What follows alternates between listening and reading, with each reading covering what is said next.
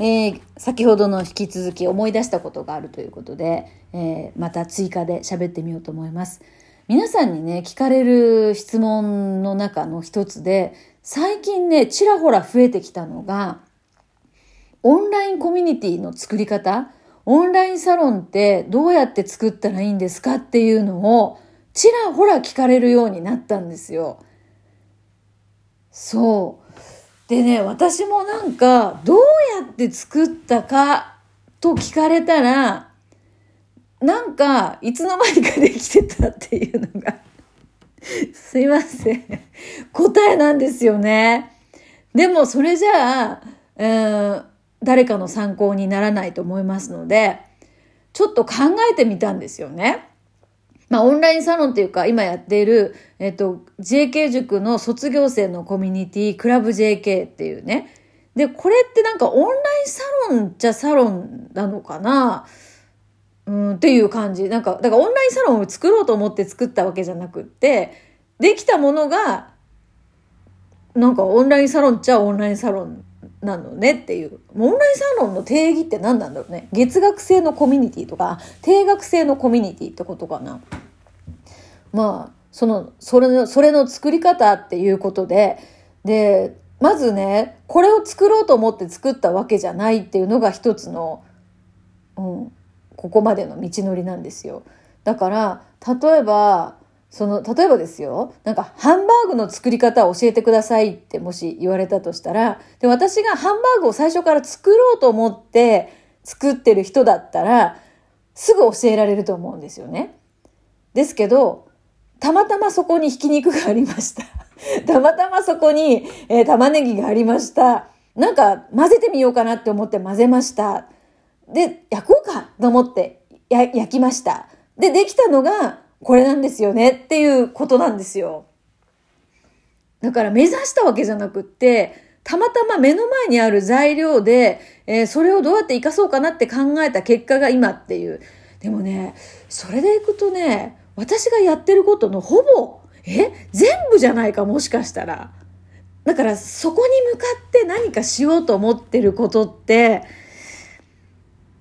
ないんじゃないかないや、今これ答えじゃないですね。頭の中の。ないんじゃないかな？あるかな？どうかな？例えばブログもそうなんですよね。ブログも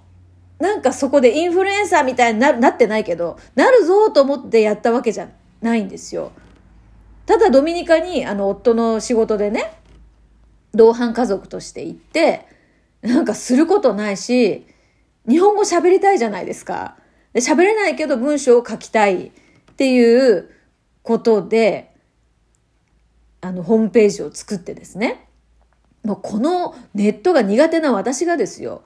作るぐらいですから、どんだけ暇だったのかっていうのと、どんだけその日本の人たちと繋がっておきたいって思ったのかっていうことなんですよね。まあそれで作りまして。で、それも、まあブログっていう言葉がなかった時代ですから、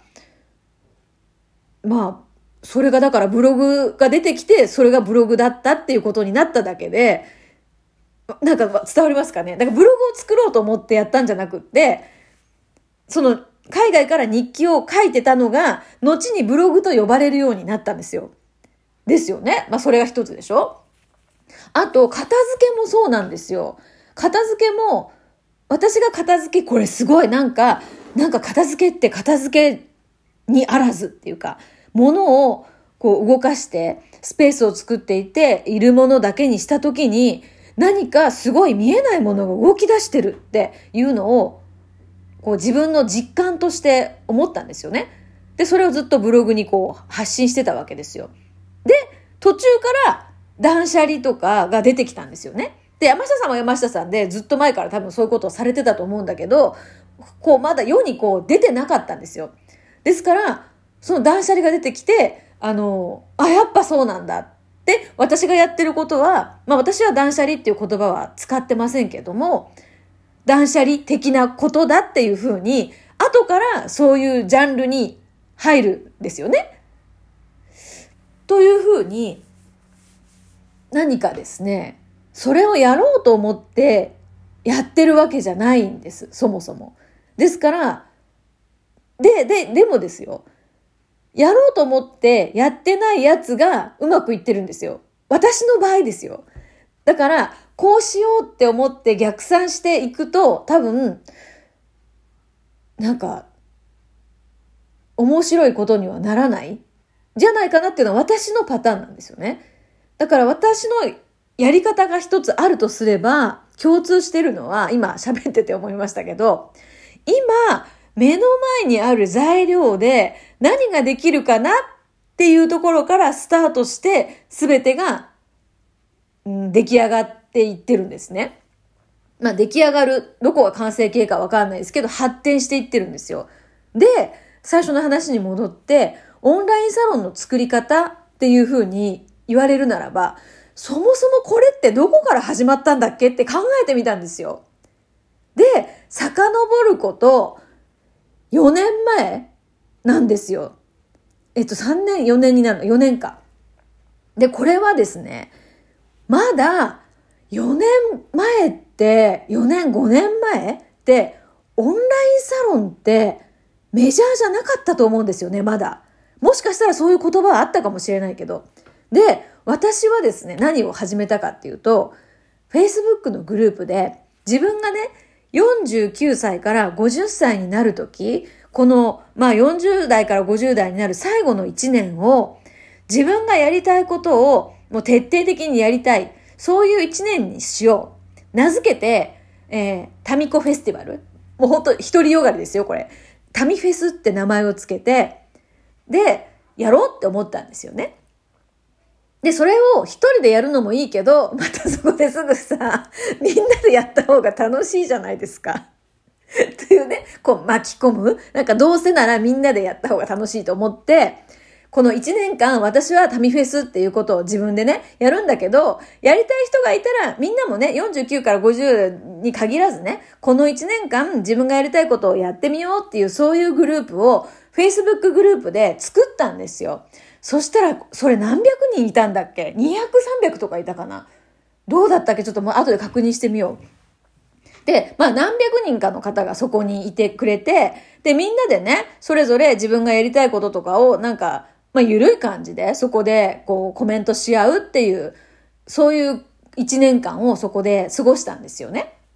で、これはもう完全な無料で、別にまあ、ただ私がするからやりたい人って言っただけのグループがあって1年間でそれはもう終わったんですよね。まあ、50までっていうことだったので。で、これが結構私的にはね、あ楽しかったんですよ。でも、やっぱりそこ無料っていうことになってくると、もういろんな人が入ってきて、数だけが増えて、なんかよく知らない人も入ってたりとかして、そうなってくると、なんかそのプライバシーが守れないっていうか、そこにいる、私はいいんですよ。私はもう、なんか、隠すものがないのでいいんですけど、そこで、そのコメントしてくれた人、自分のチャレンジとかをこう言った人が、その、誰が入って見てるかわからない状態で、ちょっとなんか、私的にね、自分が作り出すその場の中で、何か、こう宣言したがゆえにこうなんか辛いコメントが飛んできたりとかするっていう状態になるのが嫌だったんですよね。なので今度は有料にしようということで、大人の遊園地っていう、これは3ヶ月じゃなかったっけな。まあ、期間限定の、なんか遊びの場？何か遊びの中でチャレンジしながら、うん、ちょっと、ちょっとチャレンジしてみようと。だから本職とは別かもしれないけど、ちょっとチャレンジしてみたいことをやろうっていう、そういうのグループを作ってやってたんですよね。で、ここも結構いろんな方がいてくれて、楽しくその期間、遊園地ですから、まあ、遊園地と思ってなんかこう、あの、そこで楽しく過ごすみたいなことを、いくらだったかな？なんか、す、うん、ちょっと忘れちゃったな。1万円ぐらいだったかな ?3 ヶ月で。その値段変わったかもしれない。何回かやったんですよね。春と秋とか。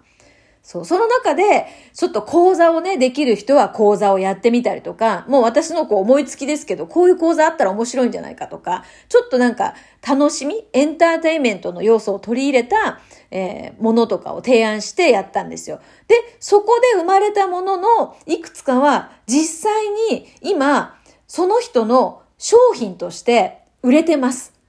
はい。いくつかはね。ただ、売ろうと思ってやったわけじゃないんですよ。面白そうでややっただけなんですよね。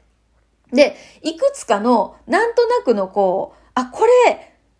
その外でやっても、なんていうか、通用するかなっていう目が出たんですよね。やるかどうかはその人の、その人次第ですけど。で、私としては、もう少し深く関わりたいなと思ったんですよ。で、この大人の遊園地は何かを私が講座をするとかっていうテイストじゃなかったので、あの、しっかりですね、えっ、ー、と、まあ考え方というか自分の可能性を開花していく考え方とか講座形式にしてそこの基本的なところを抑えた上でみんなとこう長期間関わりたいなって思ったんですよね。で、そういうふうにするためには、少し値段的なハードルを上げていく必要があって、で、徐々に大人の遊園地よりも JK 塾、あの自分開花塾の方が金額的には高くて、金額を上げる意味っていうのは、それだけ本気度が高くなっていくんですよ。で、その本気度が高い人たちが集まるっていうことで、まあ一つのなんか城壁っていうか、あの、なんていうかな、そうじゃない人が入ってこなくなるんですよね。という、今の自分開花塾っていうのができるまでに、だから3年かかってるんですよ。ということを思い出しました。だから、で、結果、今、卒業生のコミュニティがあって、もうオンラインサロンっていうのかなになってるんだけど、その前段階として、だから、2年か。2年あって、えー、JK 塾があって3年4年という風になって今のクラブ JK があるという。だから気がつけば結構時間かけて何か一つのね、ことをやってるんだなっていうことをですね、えー、この質問からあの振り返りました。